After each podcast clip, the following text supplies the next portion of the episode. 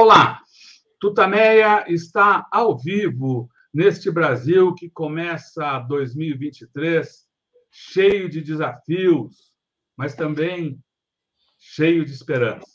Estamos nós aqui nos nossos estúdios quarentênicos, a Eleonora. Rodolfo. E do outro lado da tela, conversa conosco o jornalista, ativista, militante Del Roio, José Luiz Del Roio. Você já o conhece, claro, das tantas tanto trabalho, tanta ação que deu para a luta pela democracia no Brasil, mas deixa eu passar a palavra para a Eleonora para fazer uma apresentação uh, como eu for uhum. aqui e começarmos então essa nossa entrevista. Eleonora.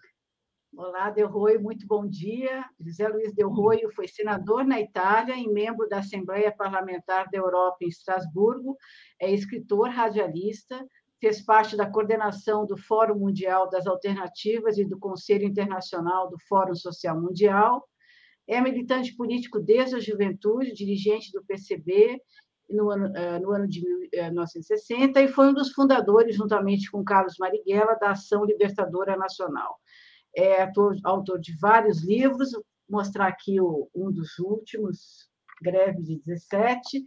Deu voio. A gente hum. passou aqui há 15 dias, há uma semana praticamente, uma situação nunca vista na República. Depois de uma posse é, muito comemorada, com muitos significados, a gente viu aquilo e agora está nos desdobramentos daquele, daquela tentativa de golpe como é que você vê a situação do, uh, no Brasil?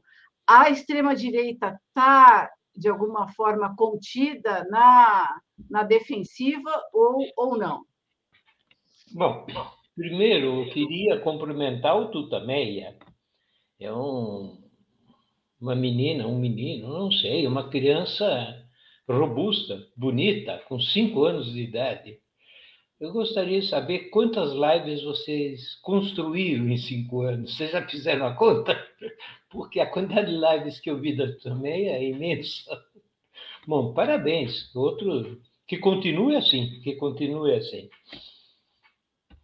Olha, a, a extrema-direita, no momento, é indefensiva. No momento. Mas não é derrotada. Isso que tem que pôr na cabeça. Ela não está derrotada, ela está na defensiva mas conta ainda com muita, muitos recursos, muitos recursos. Eles não vão deixar este país é, destensionar, quer dizer, acabar com a tensão. Nós vamos continuar com essa tensão por muito tempo. Vai ser uma luta de longa durata, uma, longa, uma, uma luta demorada, uma luta demorada e que exige decisão, exige inteligência e existe a capacidade de estar permanentemente alerta. Não tem jeito, é assim. Eu gostaria muito de, de como ler literatura grega eh, na vida e, e, me divertir com isso, mas não vai dar, não vai dar. Não vai dar, mas existe livro para todas as forças democráticas, toda a militância, todos os partidos. Nós temos muitas análises e fazendo análise você vê que você tem uma série de adversários muito sérios a, a solucionar. E não é fácil a solução. A primeira é óbvia. É a questão das Forças Armadas. É a questão das Forças Armadas. As forças... O Brasil é um país que necessita de forças armadas. É, por quê? É porque é um país muito grande, tem uma extensão enorme, tem uma extensão enorme e tem muitos recursos internos, muitos recursos internos. Isto exige, obviamente, faz o Brasil um país, querendo ou não querendo, muito importante na geopolítica mundial. E nós temos que ter forças armadas capazes de defender esse território. Agora, são forças armadas para defender o território, não para assustar, aterrorizar a população brasileira, que essa tem sido a sua função. Eu não sei quanto ela defende, ou poderia defender esse território. isso exige uma profunda reestruturação dessas Forças Armadas. Reestruturação, sobretudo ideológica e política. Ideológica e política. É, primeira coisa que tem que ficar claro. Eu vou fazer um pequeno parênteses e chego às Forças Armadas. Nós temos um presidente da República que acho que nós temos que agradecer todo dia. De manhã você levanta e diga: Muito obrigado, presidente Luiz Inácio Lula da Silva, pelo senhor existir. Primeiro motivo: se não fosse ele o candidato, nós estaríamos com Bolsonaro. Só ele tinha capacidade de vencer. Por quê? Por causa da sua vida, do seu, da sua resistência, da sua infernal. Quer dizer, resistência já não ter morrido com um ano de idade de fome, resistência de ter passado a prisão, seja como foi, foi a prisão, quase dois anos, com altíssima dignidade e combatividade. É, e quando ele poderia, como um ser humano tem direito, uma certa idade, quem sabe, repousar, afrentou ou enfrentou uma campanha eleitoral feroz, impressionante, impressionante. Então temos que agradecer a Luiz Inácio. E ele é o presidente da República. Ele é, isto não pode se esquecer, teria que pôr no seu título oficial todos os dias, o comandante supremo de todas as Forças Armadas. Vou dizer, ele é o general de cinco estrelas. Ele é o único general de cinco estrelas. É ele. Isso não pode se discutir. Isso não pode se discutir. E quando se fala de tropas, quando se fala a conceito fundamental que funciona, polícias militares, marinha, exército aeronáutica, é a cadeia de comando. Se não funciona a cadeia de comando, é baderna, bagunça, miliciano, tem que funcionar a cadeia. E o chefe tem que ser obedecido. Ponto. Isto é muito claro. Por exemplo, nos Estados Unidos, se um general abre o bico, está demitido. Na Rússia, também. Na China, também. Na França, também. Quer dizer, isso não existe. Quer dizer, tem que obedecer. Grande problema que nós temos: as Forças Armadas brasileiras não obedecem ao chefe. Não obedecem. Complotam, querem mudar. Acham que são um corpo não estranho, um corpo acima de tudo. Nós somos acima de tudo. Então, eu. Quer dizer, por que chegamos a isso? Nós sabemos. A história é longa, mas já foi falada. É, a história é longa, mas é acirrada de forma cruel e ilógica com o golpe a jangular. Com o golpe a jangular. Quero dizer que quando foi feito esse golpe agora, que deu errado, tem esse documento, todo mundo acha uma bobagem, não é uma bobagem, não é uma coisa muito séria. Porque aquilo legaliza o golpe. Você diz, mas não é legal. E daí? O golpe contra Jangular foi legal? Qual é a legalidade do golpe? O presidente do Senado foi no Senado e disse: o presidente da República está fora do Jangular, está fora do território nacional. Logo declara a presidência, eh, a presidência eh, Vaga. Vaga. De, declara vaga. vaga a presidência.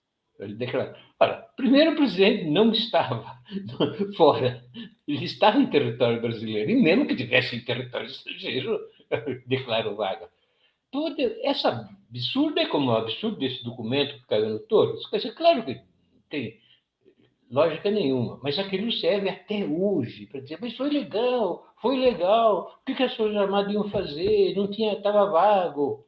E o que iam fazer agora? Então, tem uma primeira coisa que a gente vai ter que fazer, e que são as resoluções, as recomendações da Comissão Nacional da Verdade. Tem que ser com cuidado, é longo, é vagaroso, mas tem que ser firme. O comandante, cinco estrelas Luiz Inácio Lula da Silva, tem que conduzir o processo. A primeira coisa, as, recomendações da Comissão Nacional da Verdade, só para vocês recordarem, que terminou em 2012, né? é, são 29 recomendações, mas tem algumas muito específicas e que são fundamentais.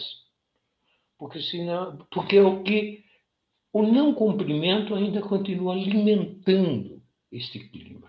Por exemplo, primeira recomendação: as Forças Armadas têm que reconhecer a sua culpa histórica no golpe militar de 64.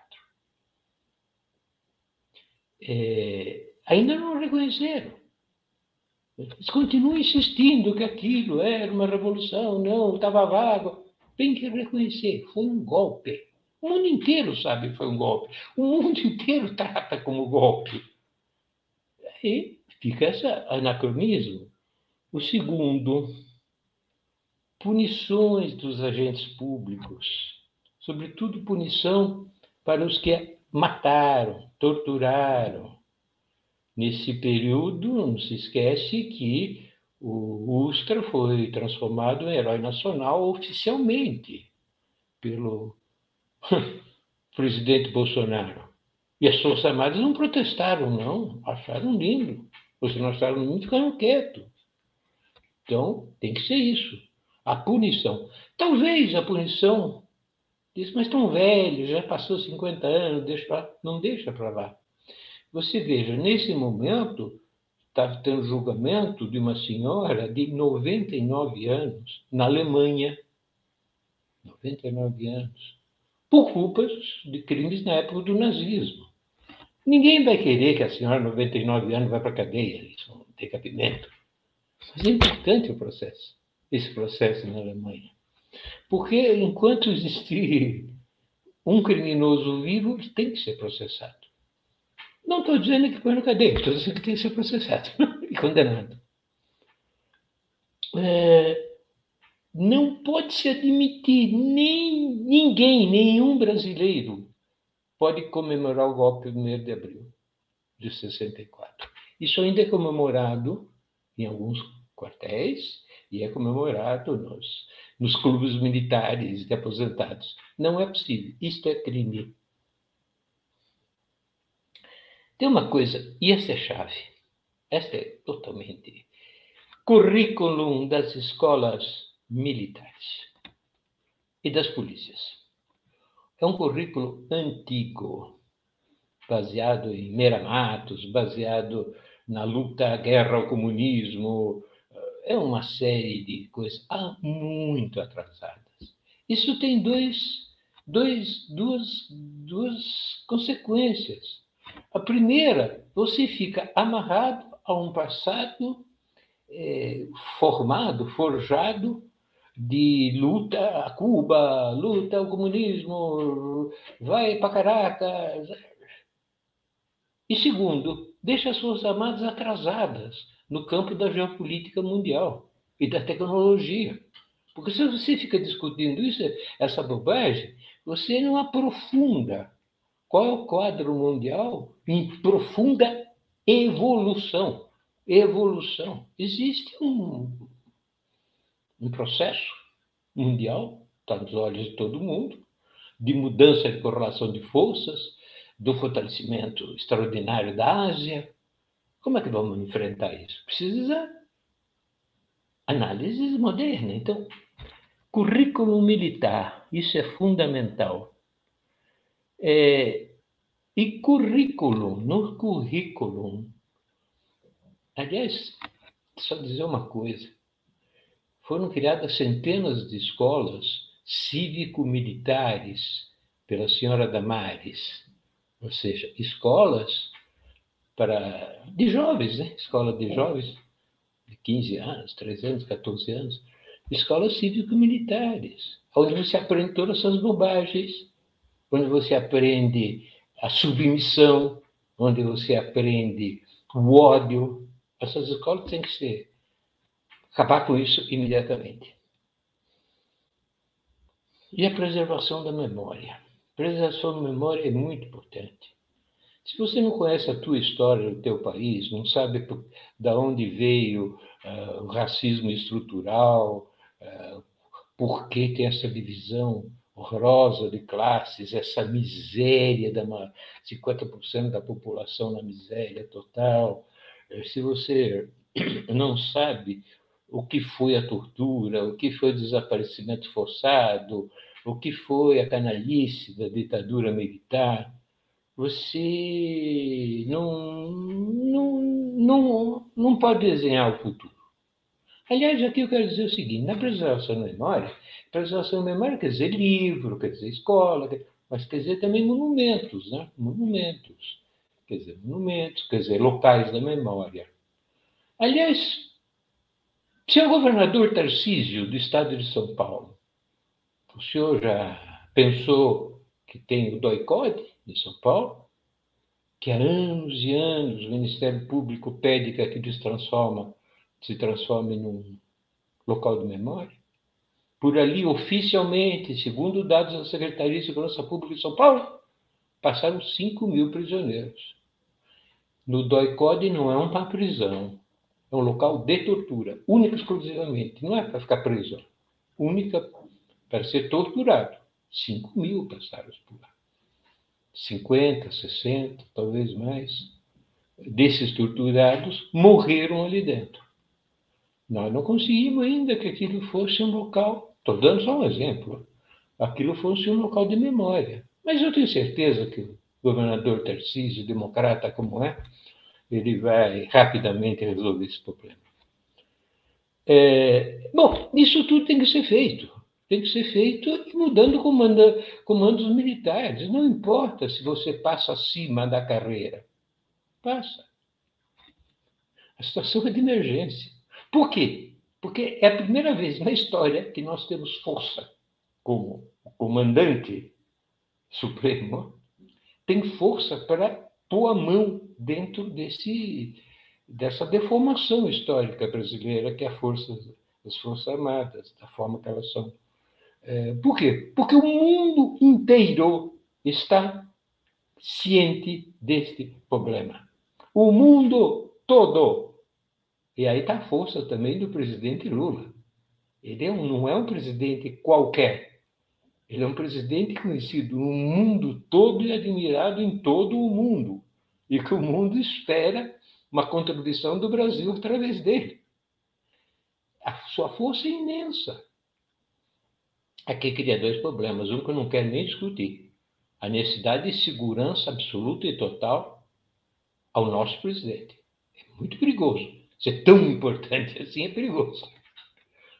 A proteção tem que ser muito grande.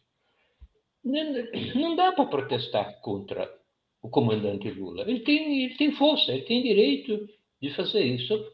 Pode ser com cautela, pode ser discutido, eu não tenho os detalhes, não estou lá, não, não sei, mas isto é importante.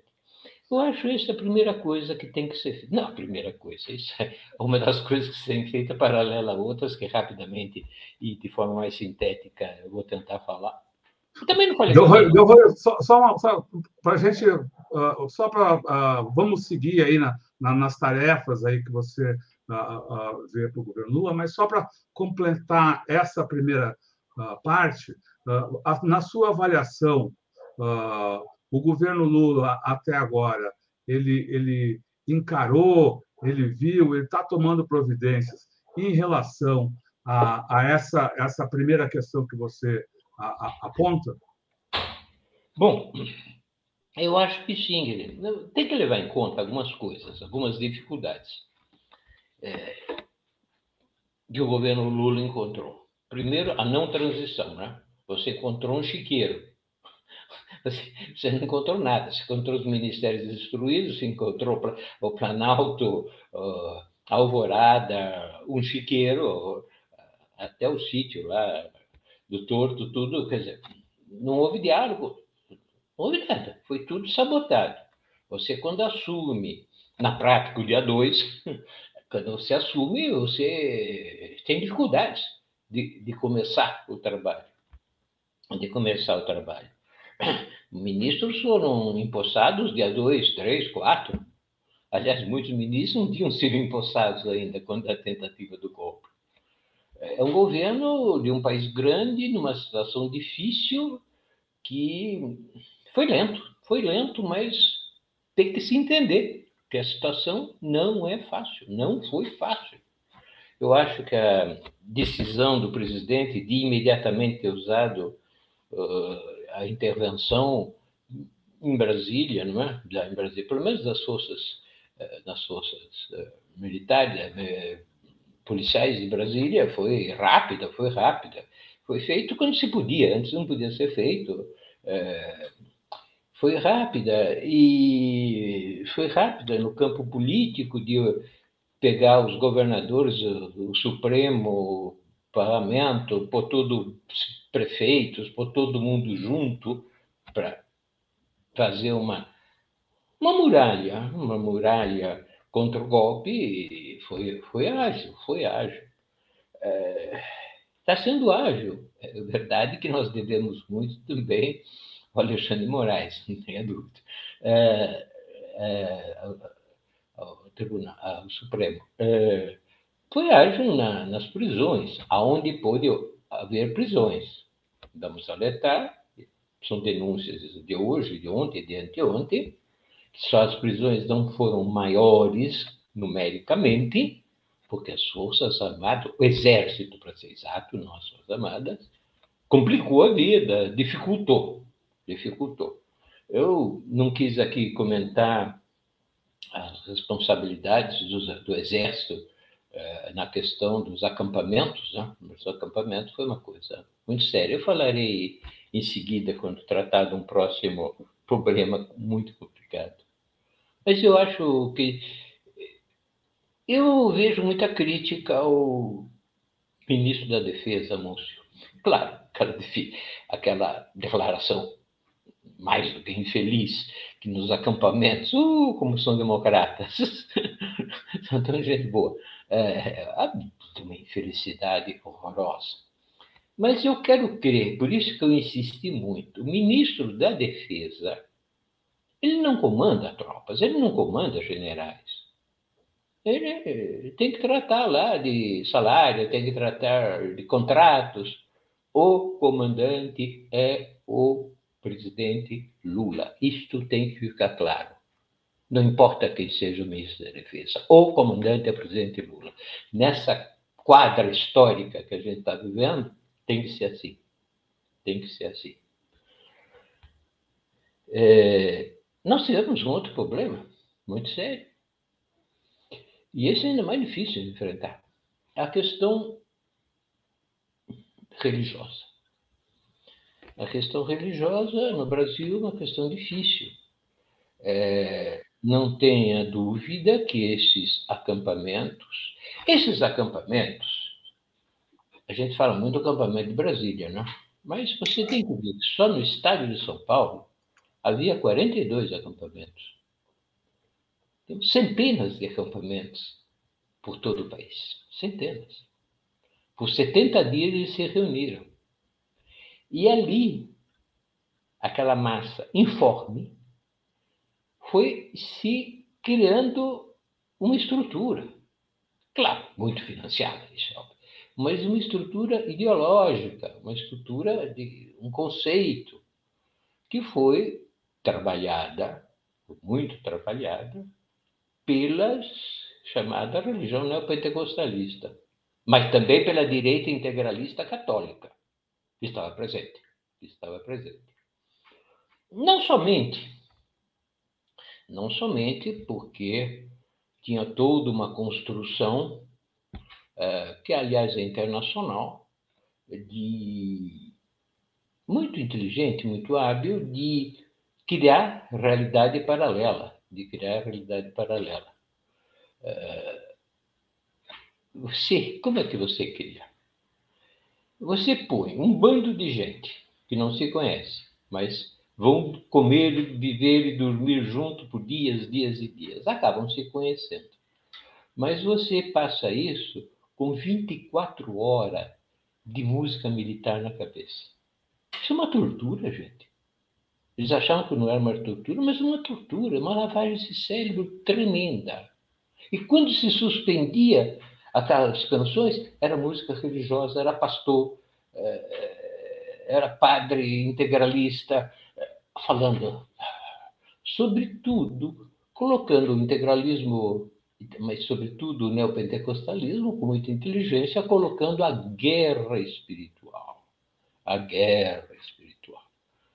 E, gente, eles têm uma visão de que o além é uma guerra constante. É a guerra entre o mal e o bem. E isto vale para cada dia, cada minuto, cada segundo. Então, a religião que eles criam, o conceito de religião, é um conceito de religião guerra. Por que, que eles falavam tanto de Josué? Josué o que fez? Atacou lá. Bom, Josué, quando entra na terra de Canaã, o que, que ele faz?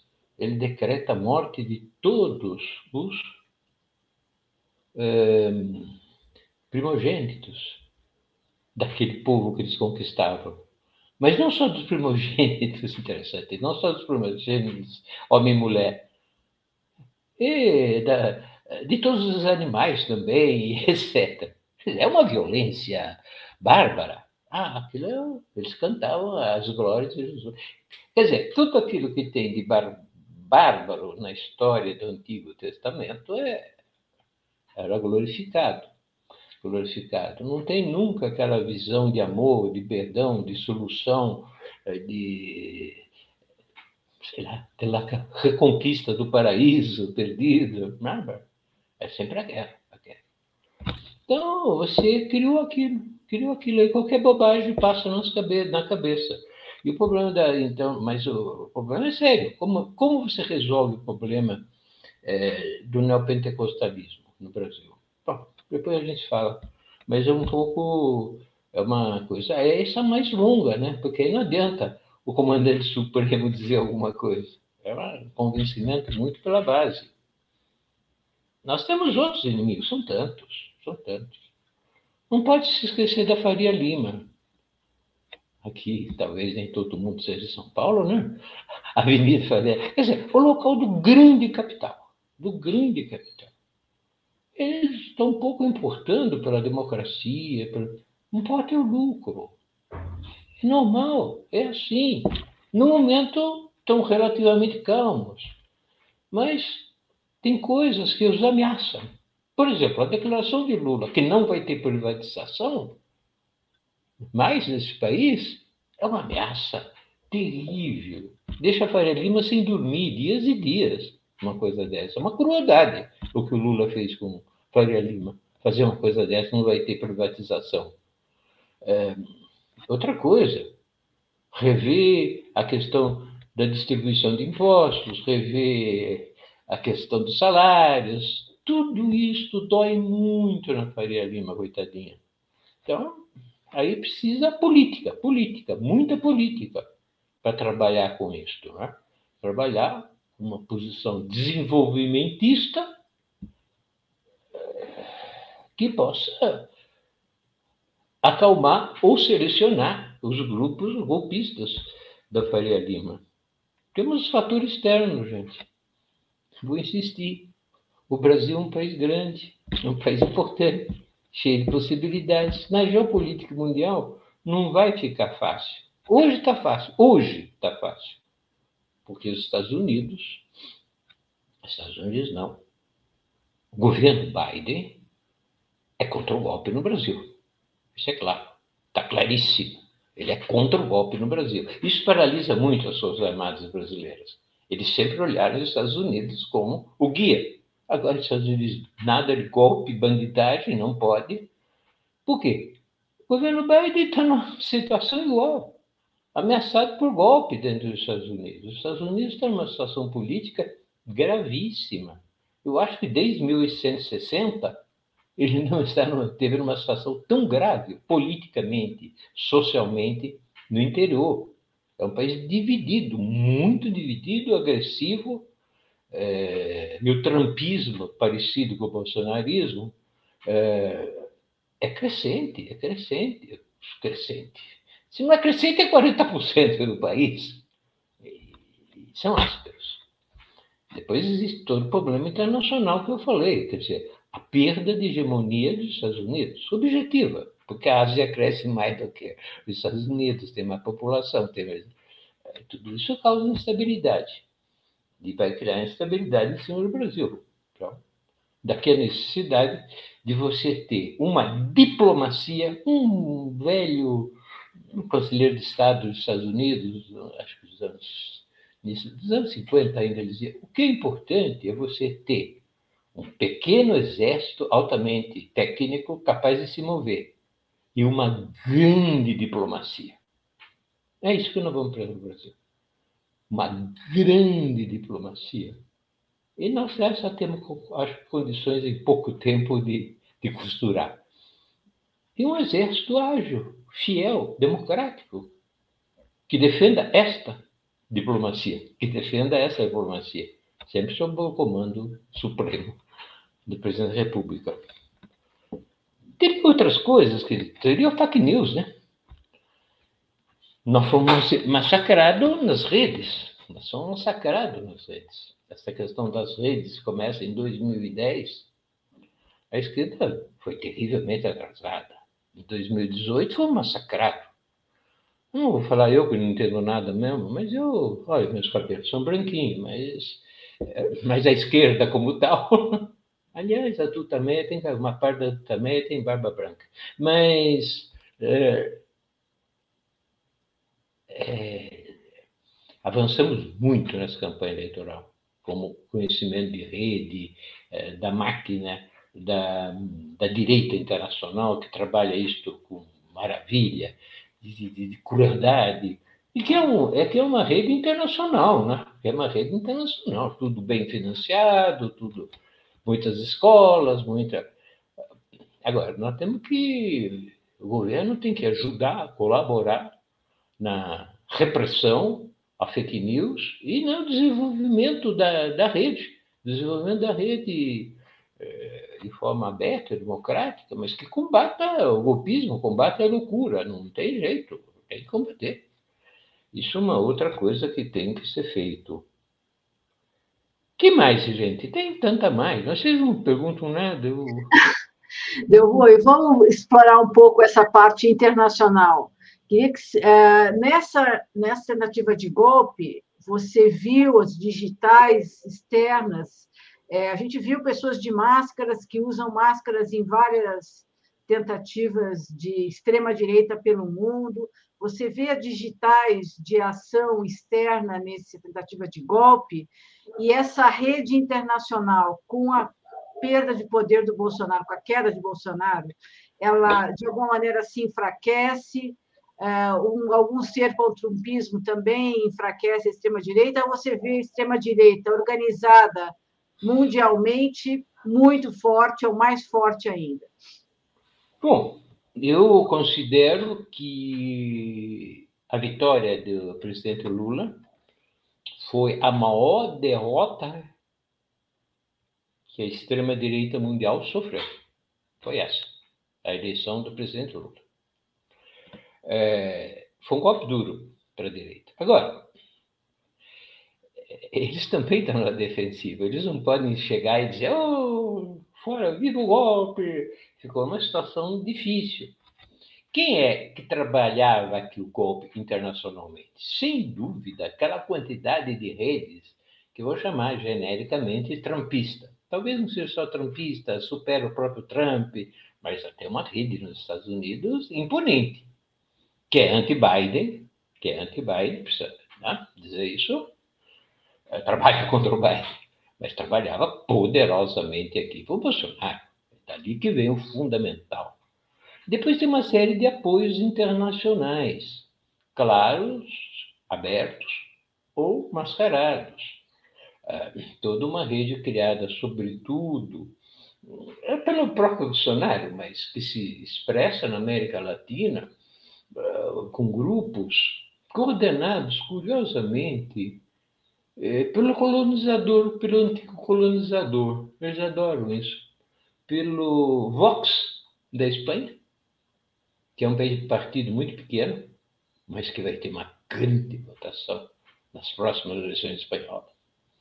Teremos que ajudar a democracia espanhola a deter isso. Né?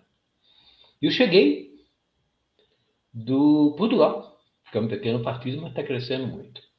Esses dois partidos. Chega, né? Hum? Chega, chega, chega nada. chega, não, não, não chegará, não chegará. Cheguei nada, não chegará. Uh, eles uh, fizeram muitas reuniões na América Latina com as forças de extrema-direita latino-americanas, sobretudo no México, né? Eles criaram uma internacional para a América Latina, uma internacional golpista. É, e, e daqui a importância, mais uma vez, do Brasil. Porque a gente tem que olhar que a América Latina está com uma tendência para a esquerda, mais perigosa. Em perigo, quero dizer. Sempre em perigo. Você pega Peru, né? caiu um presidente eleito, provavelmente tinha suas limitações, mas era, mas era eleito. É, suas limitações, é, a gente vê esse banho de sangue que está o Peru. É, nós vemos que a Santa Cruz, na Bolívia, está sublevada, praticamente. Nós vemos que Boric, com suas limitações, provavelmente está praticamente cercado no, no, no, no Chile, não consegue avançar. Fernandes tem grande dificuldade na Argentina. Quer dizer, é uma onda chamada rosa, preferiria uma onda vermelha, mas vamos chamar rosa. É, que tem um ponto forte, precisa reconhecer, né? O novo governo da Colômbia é um governo muito competente e está tendo estabilidade, mas é uma estabilidade relativa. Na Colômbia, se matar é uma coisa fácil, né? É, dizer, a violência pode tornar forte, mas é um governo avançado. Temos a grande resistência que melhora da Venezuela, Aliás, essa semana o Brasil retoma oficialmente eh, não só a embaixada, mas a, amizade com, com, o governo Maduro. Eh, eu dou muito valor, muito valor ao México, ao qual o Brasil é bastante distante. É bastante, historicamente distante, porque um está lá com seus problemas com os Estados Unidos, é longe e tal, mas é, mas politicamente passa a ser, ao meu ver, fundamental para o governo brasileiro, né?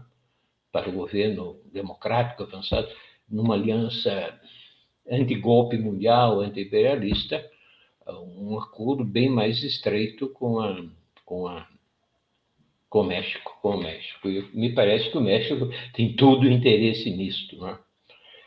Quer dizer, precisa um pouco recompor esse quadro latino-americano. É óbvio que o Brasil e o México. Se os dois têm uma política mais ou menos comum, eles representam mais da metade da América Latina. Podem dar sustento aos governos progressistas e tentar bloquear a, a direita, a extrema direita no, na América Latina. Pode, pode. Isso já influenciaria no mundo. Isso já daria uma força incrível para negociar com as grandes potências mundiais. É, agora, a Damares tinha uma outra rede, uma outra rede, que era uma rede de extrema-direita baseada em costumes. O Brasil tem que sair disso imediatamente. É, são 30 países na ONU, né? na ONU. Baseado em costumes. Aí o ponto forte é a Polônia. Né? O ponto forte é a Polônia. Mas eu vejo a Polônia com muita dificuldade.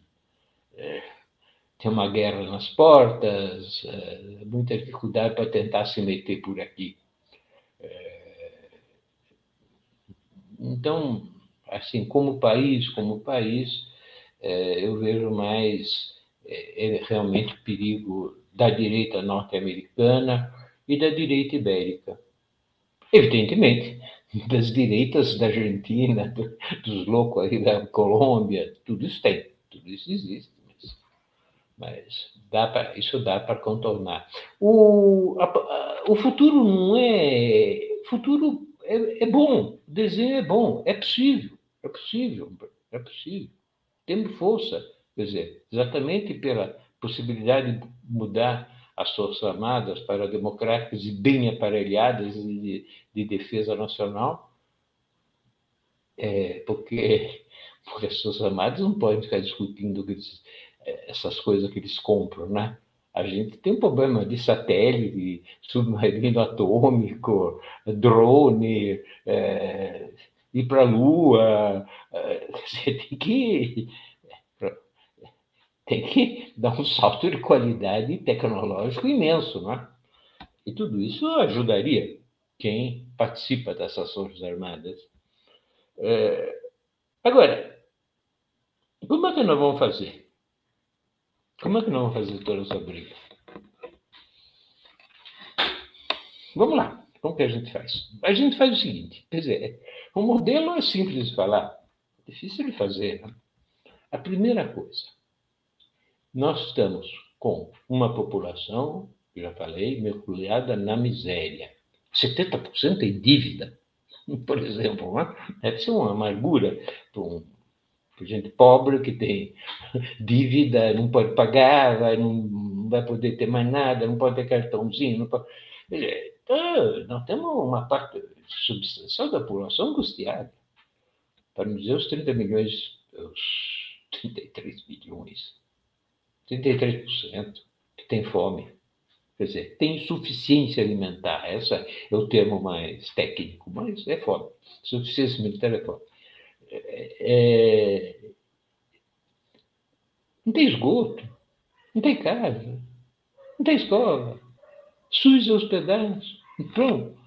O governo tem um bom projeto. Tem algumas pessoas, inclusive, tem alguns ministros extraordinários, extraordinários. Como pôr a máquina do governo de forma rápida? Tem que ser rápido, tem que trabalhar 24 horas por dia, tem que se esforçar, não tem brincadeira. Não é uma questão de bondade, é uma questão de futuro. Não haverá pátria se você não consegue fazer isso. Não haverá pátria. Se você não consegue resolver o problema da fome, se você não consegue fazer o SUS funcionar, as escolas de base funcionarem, por Minha Casa Minha Vida a trabalhar tudo vapor e correndo.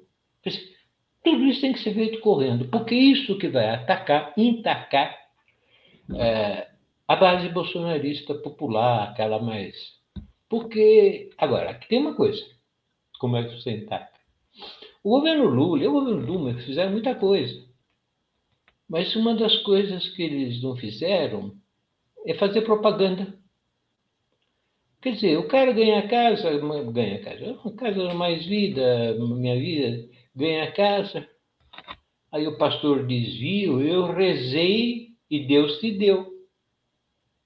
Aí toda a glória vai para o pastor. Qualquer coisa que venha do Estado, toda essa rede neopentecostalista, claro que tem neopentecostalistas muito sérios. Claro que tem neopentecostalistas teólogos, claro que tem neopentecostalistas populares, combativos e até revolucionários. Estou falando da massa. A maior parte dessas igrejas, depois discuto se deve ser igreja ou não, é, tem que, tem, você tem que explicar que isso vem do Estado. E o Estado, tal como está esse feito esse governo, vem de um resultado de uma luta de resistência popular. Não cai do céu. Deus estava com o MST quando combatia o bolsonarismo, organizava a produção eh, alimentar familiar. Deus estava ali, Jesus estava ali, não estava fazendo guerra, guerra eh, cultural ou guerra espiritual. Então, nós temos que explicar. O governo tem que explicar, mas quando eu digo governo, quero dizer nós também. Nós temos que contar para essa população que é resultado de luta e de governo. E que esse governo tem que ser apoiado, até pressionado, para fazer mais. Para fazer mais. Até pressionado para fazer mais. E, eventualmente, criticar os defeitos que virão para fora. Inevitáveis. Mas não basta só convencer essa população. Para convencer mesmo a população, você precisa de uma coisa muito difícil: organização. no mundo neoliberal, nessa fase do capitalismo neoliberal, que tudo é desagregado, tudo é individualista, tudo é jogado para um mundo de fantasia, é muito difícil organizar. Mas não tem outra solução. Precisa organizar. Precisa organizar o trabalho nas redes sociais, mas depois não basta. Você precisa fortalecer os movimentos sociais já existentes, que são tantos e magníficos, mas são insuficientes. São tantos magníficos, mas insuficientes. Eu quero 10, eu quero o MST 10 vezes mais forte. É, mas tem aí a Central Movimentos Populares, tem a luta contra a barragem, luta contra a, a, o racismo estrutural, é um monte de movimento, mas precisa de mais, mais organização, mais interligação, mais política, mais visão de Estado, precisa de tudo isso. E você praticamente você tem que ter um comitê de defesa, de luta, eh, de defesa, eh, sei lá, de defesa da, popular, que da defesa da democracia, praticamente em cada grande quarteirão das cidades. Você tem que ter, inclusive, cidades pequenas. Nós temos quase 5.500 cidades. É, não pode ser assim, que as cidades menores ficam.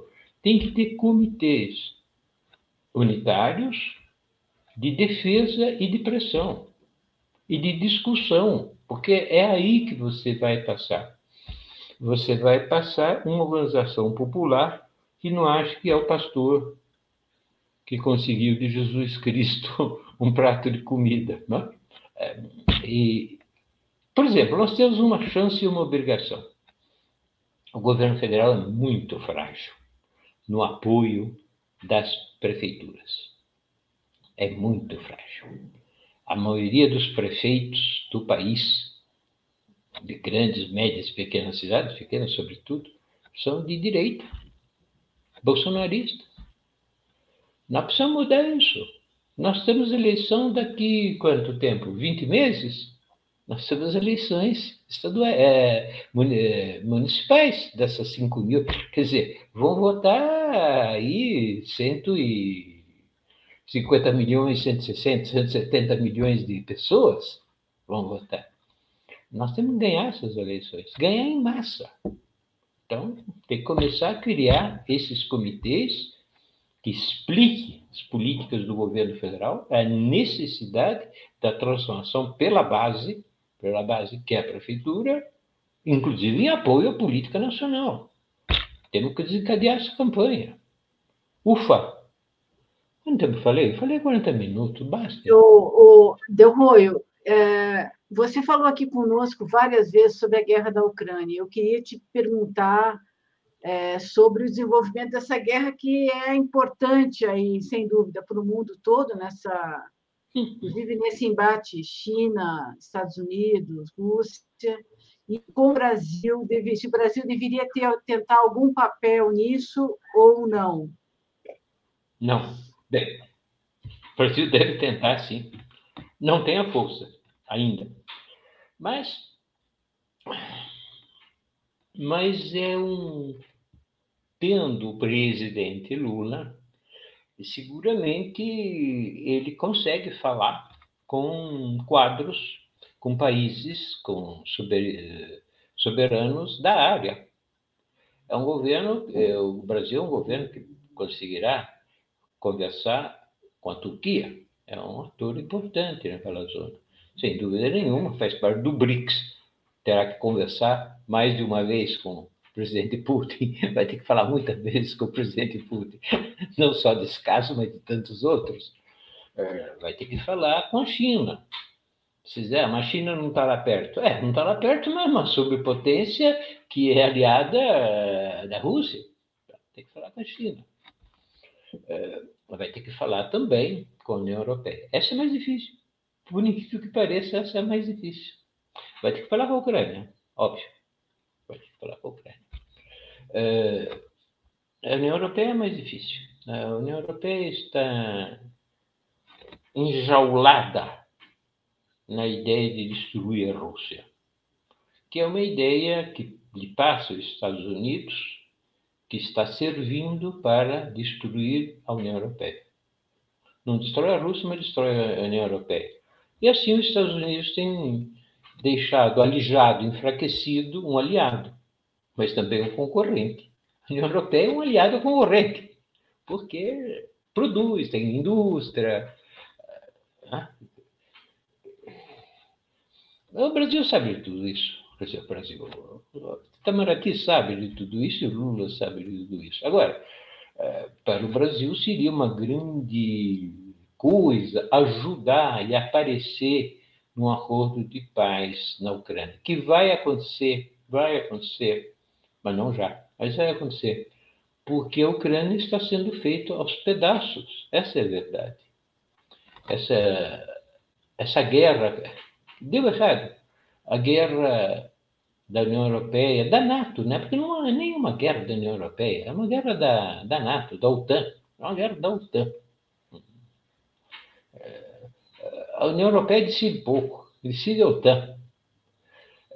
É, essa guerra da OTAN serve para ganhar dinheiro quem fabricar, ganha muito dinheiro quem fabricar, ganha muito dinheiro quem trabalha com energia, a população europeia entra em decadência econômica. É, então, vai chegar um momento que a própria Ucrânia não vai resistir mais. Isso ser despedaçada, dia a dia, lentamente despedaçada. O produto interno bruto da Ucrânia deste ano caiu mais de 30%. É uma catástrofe. Quer dizer, está sendo mantida pela propaganda, mas vai acabar caindo, vai acabar caindo. O grupo Zelensky vai acabar caindo. Vai chegar um acordo, vai chegar um acordo, e o acordo já está desenhado. As regiões russas vão ficar russas. O que, vai acontecer? Não tem outro jeito. A população é russa. É. Vai acontecer isso. mas é uma tragédia, uma tragédia, sobretudo para a população ucraniana. Impacto também para a Rússia, porque tem jovens que morrem, né? Jovens russos que morrem. Agora, Delroi, justamente sobre isso, essa guerra que muitos previam que seria rápida, ela já está com 11, entrando no, já está com 11 meses, né? agora nesse hum. mês de, de janeiro, vai completar um ano em fevereiro. A Rússia também não se prejudicou muito. Você diz, você está prevendo a vitória da Rússia e, e, a, e a divisão da Ucrânia. Isso você acha que é uma solução de curto prazo ou a guerra tem não, é longo prazo, é longo prazo, mas é longo, não longuíssimo. Pode ser que depois as negociações de paz demorem aquelas coisas, um, dois, três anos. Não é problema, negociação de paz pode demorar. Mas não, não, não tem muito jeito. Vocês, para ter uma ideia de como a União Europeia trabalhou mal, trabalhou mal, foi cruel, imbecil. Tem uma entrevista da Merkel ex-primeira-ministra alemã, e do Hollande, ex-presidente da França. Eles faziam parte de um grupo, sendo, só para explicar um pouquinho, de um grupo que era o grupo dos cinco, ou seja, Alemanha, França, é, Bielorrússia, é, Ucrânia e as repúblicas sublevadas da Ucrânia, ou seja, o Donbass 5, para achar uma solução interna. Muito bem. Isto se reunia, isso foi em 2014. Eles se reuniram por cinco, seis anos, não fizeram proposta nenhuma. Enquanto isto, o governo da Ucrânia atacava as zonas russas. Morreu muita gente, milhares e milhares de pessoas. Milhares e milhares de pessoas. E eles discutindo. A Bielorrússia sempre pressionando a França e a Alemanha, dizendo: temos que ver, temos que ver. Não. E agora eles declararam o seguinte: tanto a América como a Holanda. Ah, nós estávamos enganando. Nós não queríamos nenhuma paz. Isso era para enganar a Rússia, para que a Rússia não intervisse e nos desse tempo para armar a Ucrânia. Canalha, canalha, canalha. Não tem outra palavra. Então, você vê como se desenhou essa guerra, como ela foi provocada. É óbvio que com essa provocação, a Rússia não vai conceder nada. Ela não vai conceder. Ela, ela vai querer aquilo que ele já declarou russa, senão não vai ter paz, vai ser guerra de 30 anos. Ou, ou Deus não queira, guerra na Europa. Aí seria dura. Não seria, não seria essas armas. Chegou esses dias na Itália 30 bombas atômicas de novíssima geração que foram colocadas na Itália. Para quê? Quando se coloca na Itália, se diz, mas que governo italiano que põe 50 bombas? O governo italiano não decide nada. Os Estados Unidos põe quanta bomba atômica quiser no território italiano sem consultar. Puseram 30. Bombas de nós, que são bombas que penetram na Terra. Não são bombas que estouram no ar. São bombas que penetram na Terra, atômicas, e explodem na Terra, subterrânea.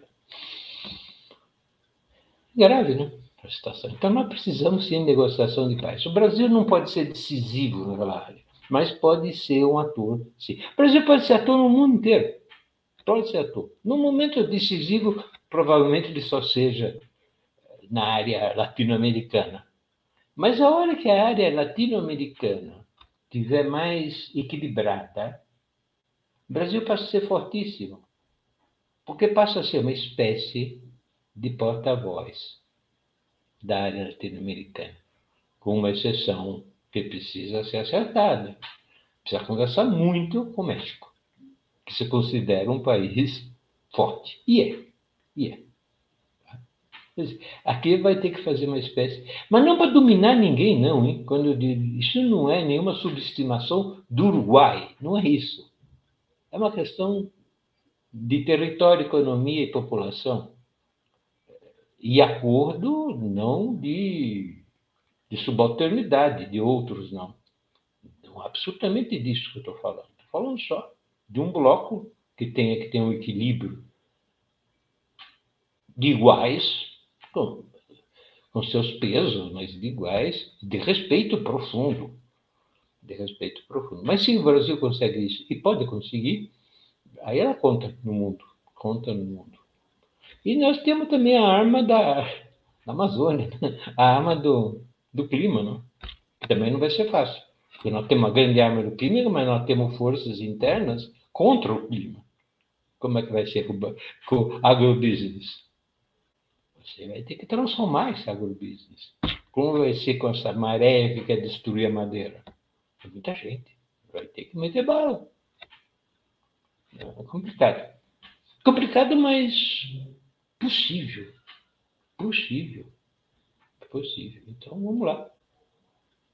Organização popular. Organização popular.